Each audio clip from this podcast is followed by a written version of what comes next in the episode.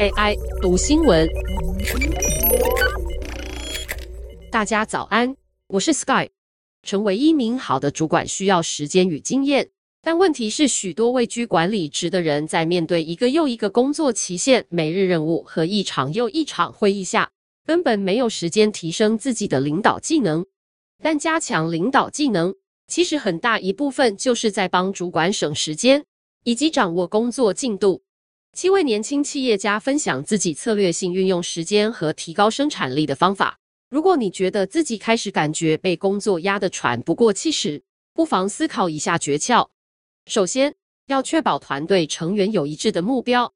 在工作量爆炸的情况下，最好的管理方式在于确保团队有一致的目标。这包含让个别员工清楚自己被赋予的工作期望，建立任务的轻重缓急，以及公开透明的沟通。除此之外，也要预留一些时间，以确保自己不至于被工作压垮，并且保持弹性。第二，善用外包，在忙得焦头烂额时，外包通常是最佳解决方式，因为这可以解放内部人力与资源，让这些人力投入核心竞争。面对外包厂商，可以透过问责进一步确保品质。外包也可以确保企业接触到外部的人才库。第三，透过自动化释放人力与资源，将固定的流程自动化，可以腾出时间做更重要的事，像是思考策略以及做长期规划。而长期规划正是可以让忙翻了的主管脱离永远被时程追着跑的最佳方式。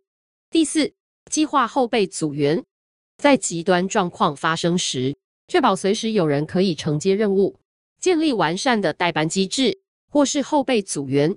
在有同仁缺席或工作量过大时，及时补上或支援。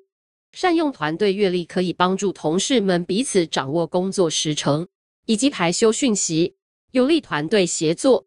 下一个是借助实习生的力量。你不会希望团队中高生产力的员工跑去处理一些事务性或技术门槛低的工作。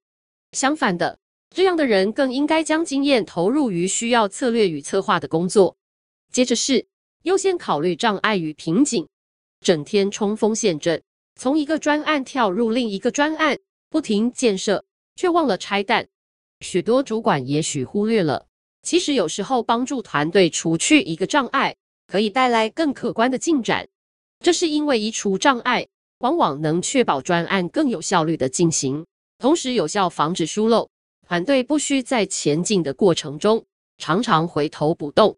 当团队可以坚定向前推动专案，就可以最大化成果与成效。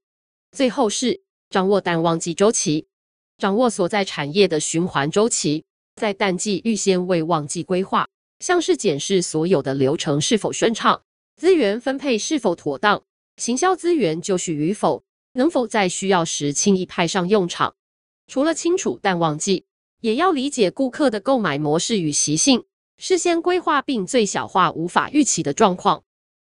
以上文章由张永琴编译，技术由雅婷智慧提供。